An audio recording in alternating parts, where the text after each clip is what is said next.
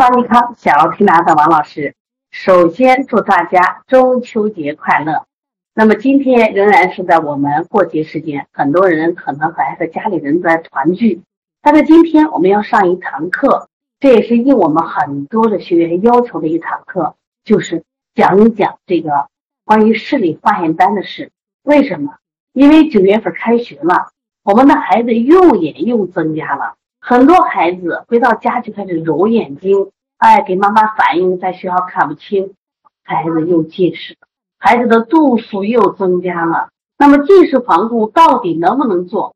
按摩调理到底有没有效果？我们今天来分享一个我们学员的故事，做的一个案例，他就是用这个按摩配合产品啊，配合我邦尼康的邦尼康产品来看一下啊，就是我现在。刚才发给大家的这个案例，这个案例是二二年八月十三号，离现在就是刚好一个月的时间。那么这个孩子多大呢？十一岁，他的双眼的视力是这样情况，他双眼视力一点零，看起来还不错。实际上他左眼一点零，右眼一点零点四。哎，大家说这样的眼睛好不好？一个一点零，一个零点四，孩子一点零正常，正常完全正常。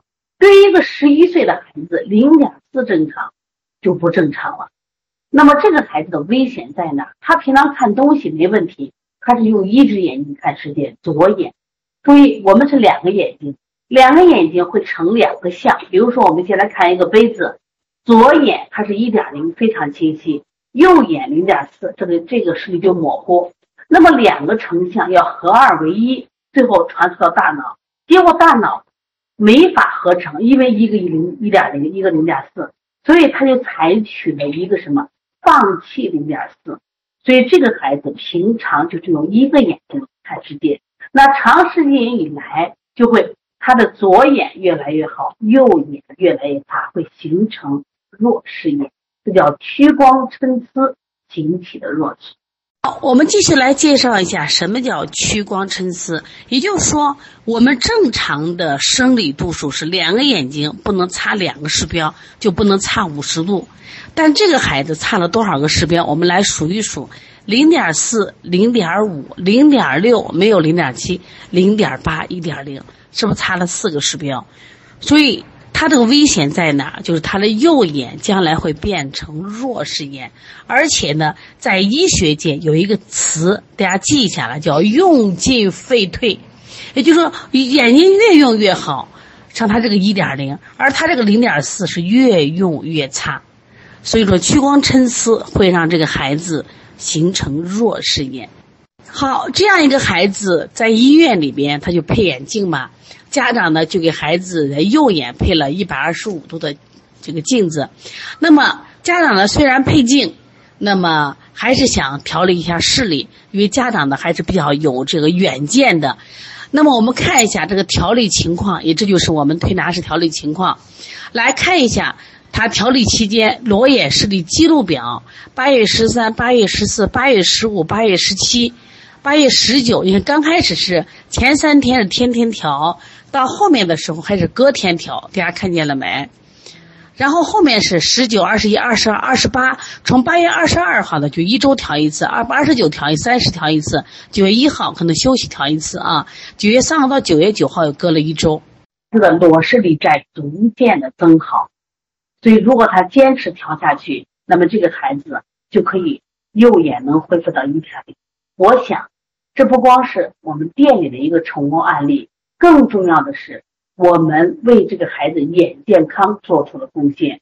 最重要的是，我们为这个孩子的未来的健康、家庭幸福，他的工作都做了最好的保证。为什么？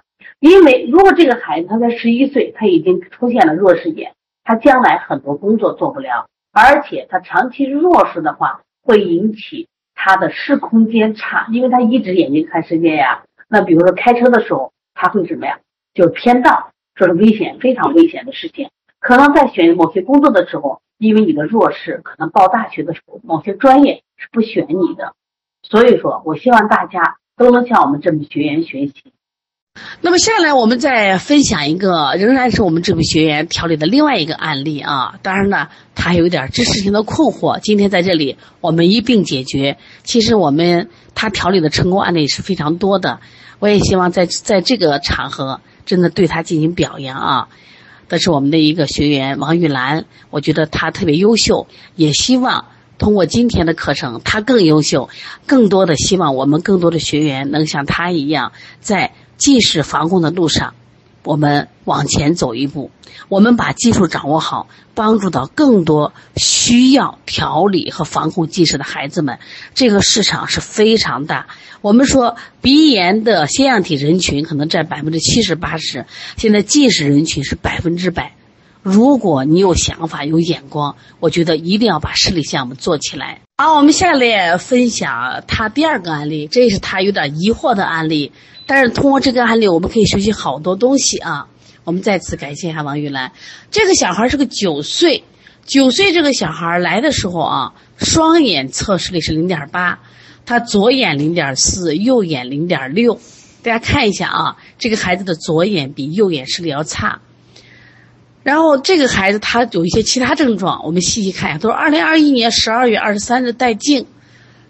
也就是说，他在去年其实就是半年前戴镜子了，然后呢，在在十二月二十三当时测的视力是左眼零点二，右眼零点九。这个孩子左眼睛还有间接性的外斜视，这个外斜视对视力影响很大，所以他明显的左眼零点二。这个孩子其实也有什么屈光参差，我们看到他左眼零点二，右眼零点九。有些视力表上是没有零点九啊，那也就看出来这个孩子的也是没有屈光参差。什么叫屈光参差？两个视标以上都叫屈光参差。那这个孩子明显的，你看零点二上来，零点二五，零点二五，零点三，零点四，零点五，零点六，零点八，零点九，看见了没？所以这个孩子他的危险其实也挺大的啊，就两个眼睛差的视标太多。而且本身左眼是间歇性外斜，外斜会引起弱视，所以他的左眼有可能是这种带有一定的弱视啊。那么这张表还给我们一个信息，是二零二二年八月二十号，他左眼带镜一点零加六，所谓一点零加六是个技法，但是呢，它实际上就是零点八。就达不到零点八，那么这个孩子达到零点八，那这个孩子是一个九岁的孩子，他的标准视力是多少呢？一定记住是一点零，一点零或一点零加。如果达不到这个视力，那我们就考虑他是左眼一定是弱视了，也说明他二零二二年八月二十号这个带镜矫正视力达不到一点零，证明了他就是个弱视眼，左眼是弱视啊。好，问题提出来了，这也是王玉兰同志的问题，我觉得问的特别好，因为他调的挺好了。我们把咱那个表再看看，他这个小孩是八月十八号接的，当时零点四，呃，左眼零点四，右眼零点六，他是按零点八加四，这是个计数啊。我们来看一下，他的右眼、左眼几乎就没长。他调了几天，呃，六天没长，但是他右眼调了多好，他第一天调完零点八加四，第二天调完一点零加五，八十八月第四天一点零，第四天一点零。此时此刻，我们要不要为王玉兰给掌声？他就是用的我们邦东康的手法，邦东康的产品，是不是？但是王玉兰高兴不起来呀，王老师你别给掌声。你看我左眼没调起来，其实刚才我们说了，这套手法效果一定很好。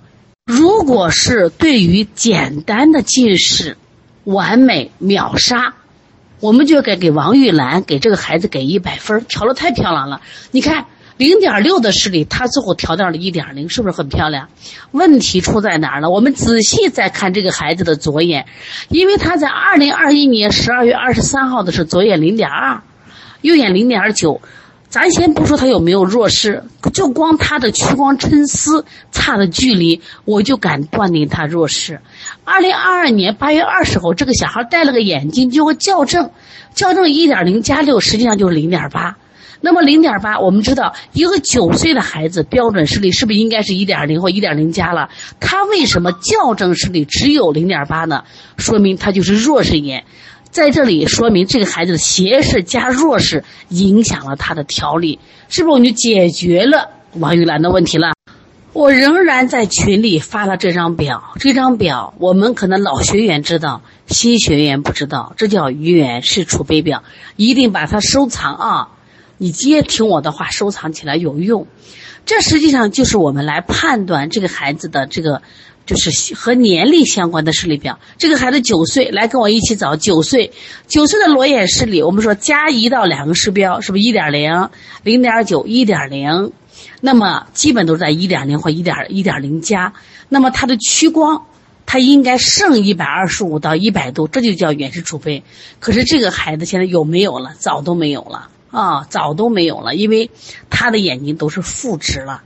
但至少我们知道，九岁的孩子是一点零的视力。如果你达不到这个视力表，达不到一点零或者只有零点八，那我就说你是弱视眼。来，先看一下这个孩子的眼轴，还是前面那张表，大家打开继续看。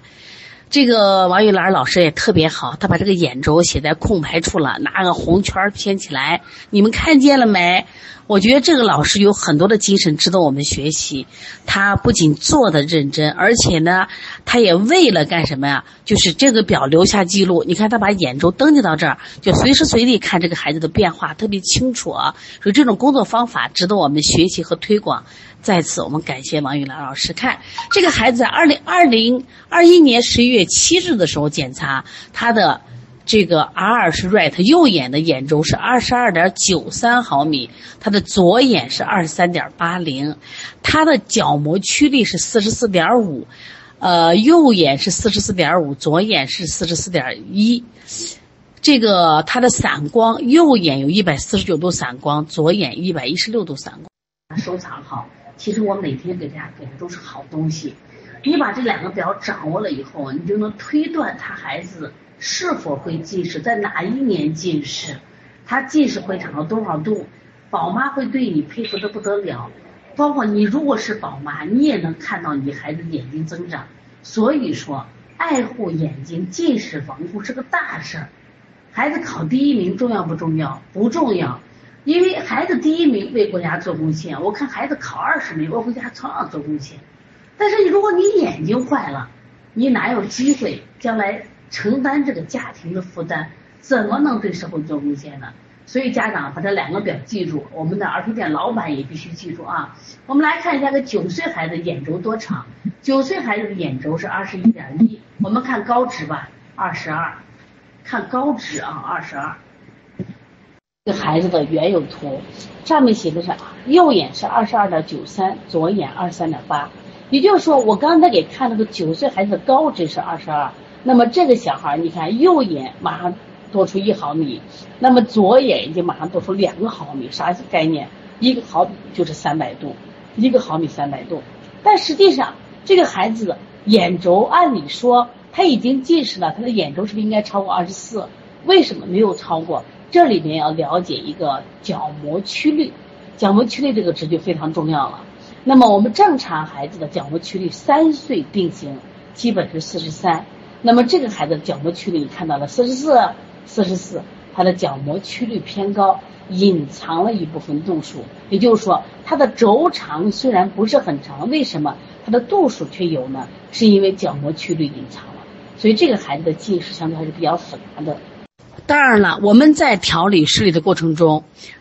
单纯的假性近视好调，单纯的就真性近视也好调，但是可能我们在临床中会遇到近视加散光、近视加远视呃对近视加弱视，或者是屈光参差，或者是远视加散光，他可能过来调这些情况就是相对复杂一点。你像这个孩子呢，他实际上呃除了有这个近视以外，还有弱视，还有斜视。那么还有什么散光的同时，它还伴有角膜曲率的偏高。那遇到这种情况，害怕不害怕？担心不担心？通通不要担心。为什么？其实，呃，都不影响我们按摩调理的效果，但是一定需要时间。如果就是正形简单的好调理，正形复杂的，相对调理的时间会长一点。说这个孩子目前呢，你看调理，所以调理视力它是一个长期坚持的过程。